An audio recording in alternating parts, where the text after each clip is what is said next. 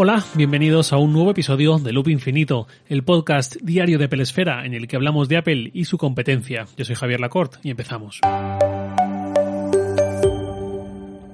Hace cosa de un par de meses publiqué un episodio de este podcast titulado De vuelta al Apple Tag. Eso fue en febrero, cuando éramos felices y no había confinamiento, y ahí estuve comentando todos los indicios de un Apple Tag, es decir, de estos localizadores de objetos al estilo de los que tiene Tile, por ejemplo, que son pequeñas pastillas, por decirlo así, que ayudan a localizar mediante Bluetooth objetos que se nos hayan perdido. Desde entonces tenemos aún más indicios de este Apple Tag, ya que Apple hace unas pocas semanas en un vídeo promocional mostró, sin querer se supone, una pantalla de iOS en la que se referían al Apple Tag en uno de los menús de los ajustes del teléfono. La cuestión es que esos Apple Tag se contextualizan con el chip U1 de banda ultra ancha y ese chip U1 es el que tenemos en todos los iPhone 11 y que ya digo son lo que da sentido a estos localizadores que están por llegar tan rumoreados desde eh, pues desde ya va a ser casi un año creo porque recuerdo que en la keynote de septiembre de los iPhone 11 ya una de las mm, candidaturas a productos nuevos que iban a llegar era precisamente a estos localizadores que al final lo vimos y ya entonces se daba por sentado que en septiembre o a lo más tardar en octubre iban a llegar. Pero el caso es que no llegaron la cuestión ahora es que ni el iPhone recién presentado, el iPhone SE, ni el iPad Pro de este año también, ninguno de ellos cuentan con este chip. Eso es raro. Es raro porque Apple normalmente, aunque no siempre, cuando hace una apuesta por una nueva tecnología, por un futuro, suele hacer una apuesta a muerte. De hecho, en el episodio titulado la paciencia de Apple, de hace también unas pocas semanas, hablaba de esto. Apple puede ser percibida como lenta para hacer ciertos movimientos o para evolucionar en ciertos aspectos, pero al mismo tiempo eso también le permite dar menos pasos en falso o tener que recular menos veces de lo que podemos ver en otras empresas de la industria. Entonces es raro que siete meses después de presentar los últimos iPhone, todos con el chip U1, en cosa de unas pocas semanas, en estas, entre marzo y abril, haya presentado su nueva tablet en su variante más cara, la más top, y un teléfono que eso sí es el más barato de la historia de Apple. Un pequeño matiz si me permitís. El iPhone SE de este año cuesta 489 euros en España, mismo precio que tenía el SE de 2016. Pero, amigos, la inflación hay que tenerla siempre en cuenta al comparar precios entre épocas distintas y teniéndola en cuenta, este iPhone es efectivamente el más barato de la historia de Apple sin nadie que le iguale siquiera. Y ya volviendo al tema, resumen, ni iPhone SE ni iPad Pro de este año tienen el chip U1. Por un lado, esto me preocupa un poco porque puedo pensar incluso que es que quizás esos localizadores quizás están cancelados o quizás se hayan pospuesto indefinidamente o algo así como le pasó a la AirPower hace un tiempo y por otro lado, puedo pensar que quizás estos localizadores estén muy vivos, pero haya decisiones que motiven esta ausencia en estos dos dispositivos concretos, en este iPhone SE y en este iPad Pro.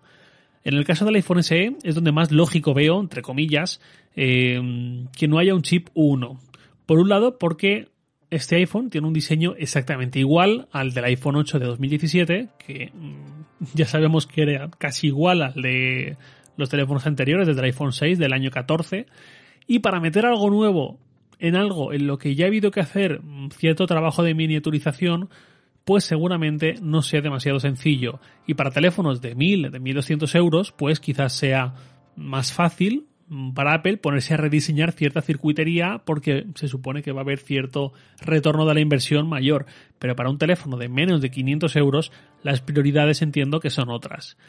Por otro lado, es viable o factible que en un iPhone, entre comillas, de bajo coste, Apple quiera cercenar ciertas características. Y de la misma forma que no tenemos un cargador rápido en la caja del iPhone SE, ni tenemos Face ID, ni tenemos pantalla OLED, por ejemplo, pues tampoco tengamos este chip U1 y sea una mera cuestión de precio de negocio. Ya digo, quedaría este chip como algo para los iPhone intermedios y superiores, es decir, 11 y 11 Pro y 11 Pro Max en el catálogo actual, y este modelo inferior quede fuera y no hay más y la vida sigue.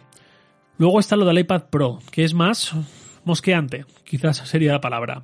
El iPad Pro no es un dispositivo de bajo coste en absoluto, es la tablet más cara que tiene Apple y eso que ya tiene bastantes en el mercado.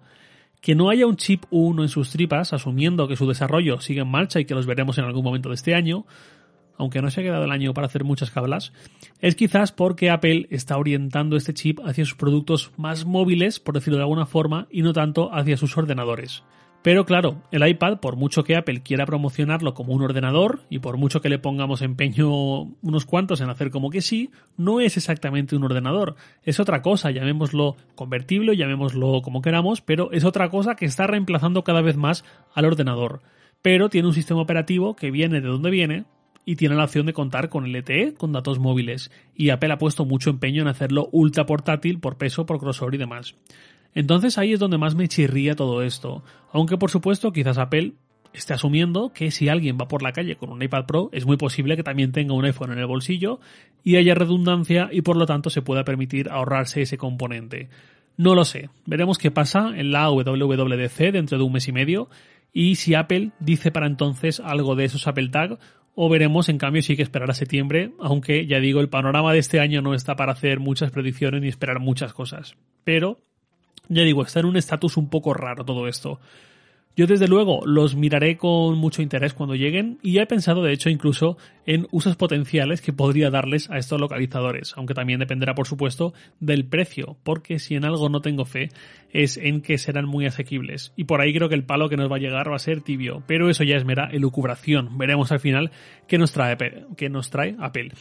He terminado, pero quería hacer un pequeño comentario de despedida de este podcast de martes, que es que eh, últimamente he notado que he notado dos cosas. Por un lado, al principio del confinamiento, que en España empezó el 14 de marzo, en esos primeros días, en esas primeras dos semanas quizás, noté un bajón de oyentes del podcast y, lo asumí con total normalidad, porque al fin y al cabo un podcast es algo bastante privado, no se hace en pareja, no suele haber un podcast sonando en altavoces en la casa, sino que suele estar más en auriculares y un podcast es algo muy habitual en trayectos cotidianos hacia el trabajo, hacia la universidad, hacia donde sea, eh, o quizás hay gente que se lo pone mientras sale a caminar, sale a correr, o cosas así. Entonces, estando confinados todos en casa, pues es más difícil escuchar podcast porque esos momentos habituales de costumbre de podcast que seguro que muchos teníais, o la gran mayoría, eh, se pierden, ya no están ahí. Sin embargo, mm, me puse este fin de semana pasado a mirar algunas métricas y demás, y vi que ha habido incluso un aumento. Em, más lento quizás, es decir, estoy detectando,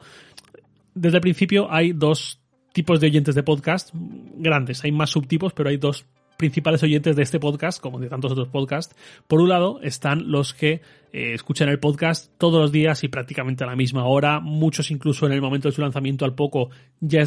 han escuchado entero el podcast eh, es decir, son los que estáis ahí más día a día. Y luego hay otro gran grupo que son los que quizás esperan al fin de semana o mm, sin un día fijo, pero esperan a acumular 3, 4, 5, 6 episodios seguidos y escuchan todos del tirón cuando les viene mejor. Entiendo que, pues quizás cuando se quedan solos en casa, cuando hacen alguna tarea así más larga como limpiar la casa, como lavar el coche, por ejemplo, eh, y entonces aprovechan para escuchar muchos del tirón o para hacer un viaje o algo así.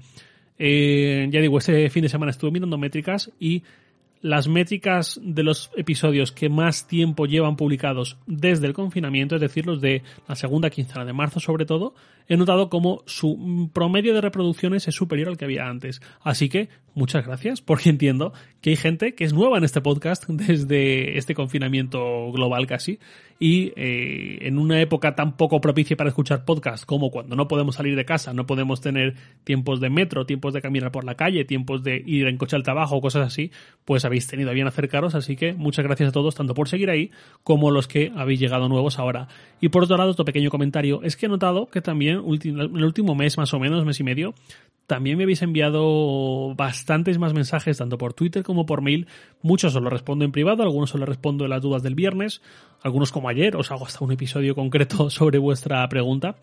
Eh, pero quería haceros una pequeña petición a todos los que en algún momento me enviáis algún mensaje por Twitter o por correo, que es que em, seáis concisos, que seáis entre comillas breves. No os digo que no me escribáis, a mí me encanta que me escribáis, me encanta conoceros, me encanta eh, leer vuestras experiencias, vuestras opiniones, vuestras críticas también muchas veces a lo que digo aquí eh, y es muy enriquecedor y no quiero perderlo en absoluto, pero sí que os pediría que en algún punto los que más os enrolláis, los que más largos hacéis los mensajes y los correos, seáis un poco más concisos. ¿Por qué? Porque vosotros a lo mejor pensáis que me estáis escribiendo un mail y le ponéis un montón de cariño, cosa que yo os agradezco un montón, pero no estáis solos a mí me llegan muchísimas, muchísimos correos de todos vosotros, entonces a lo mejor vosotros pensáis que a mí no me hace ningún mal, entre comillas, un mail largo, cosa que yo incluso agradezco, pero pensad que a mí me están llegando quizás eh, pues bastantes decenas de mails al cabo de la semana entonces, si son largos, se complica aún más poder leerlos bien, poder responderos, que también la respuesta suele ser más larga cuando es un mail largo. Entonces sí que os pediría eso, porfa, que seáis un poco más concisos, eh, para que yo pueda seguir contestando a todos, que es lo que me gusta, y eh, pues eso, que sigamos teniendo esta comunicación tan buena, que ya digo, me encanta que me escribáis, seguir haciéndolo simplemente, y de un pelín más al grano, eso es todo. Y ahora sí, nada más por hoy. Lo de siempre, os lo en Twitter, arroba jlacort, y también podéis enviarme un mail a lacort arroba sataka.com, conciso. Loop Infinito es un podcast diario de Pelesfera, publicado de lunes a viernes a las 7 de la mañana, hora española peninsular, presentado por un servidor, Javier Lacorte, y editado por Santi Araujo. Un abrazo y hasta mañana.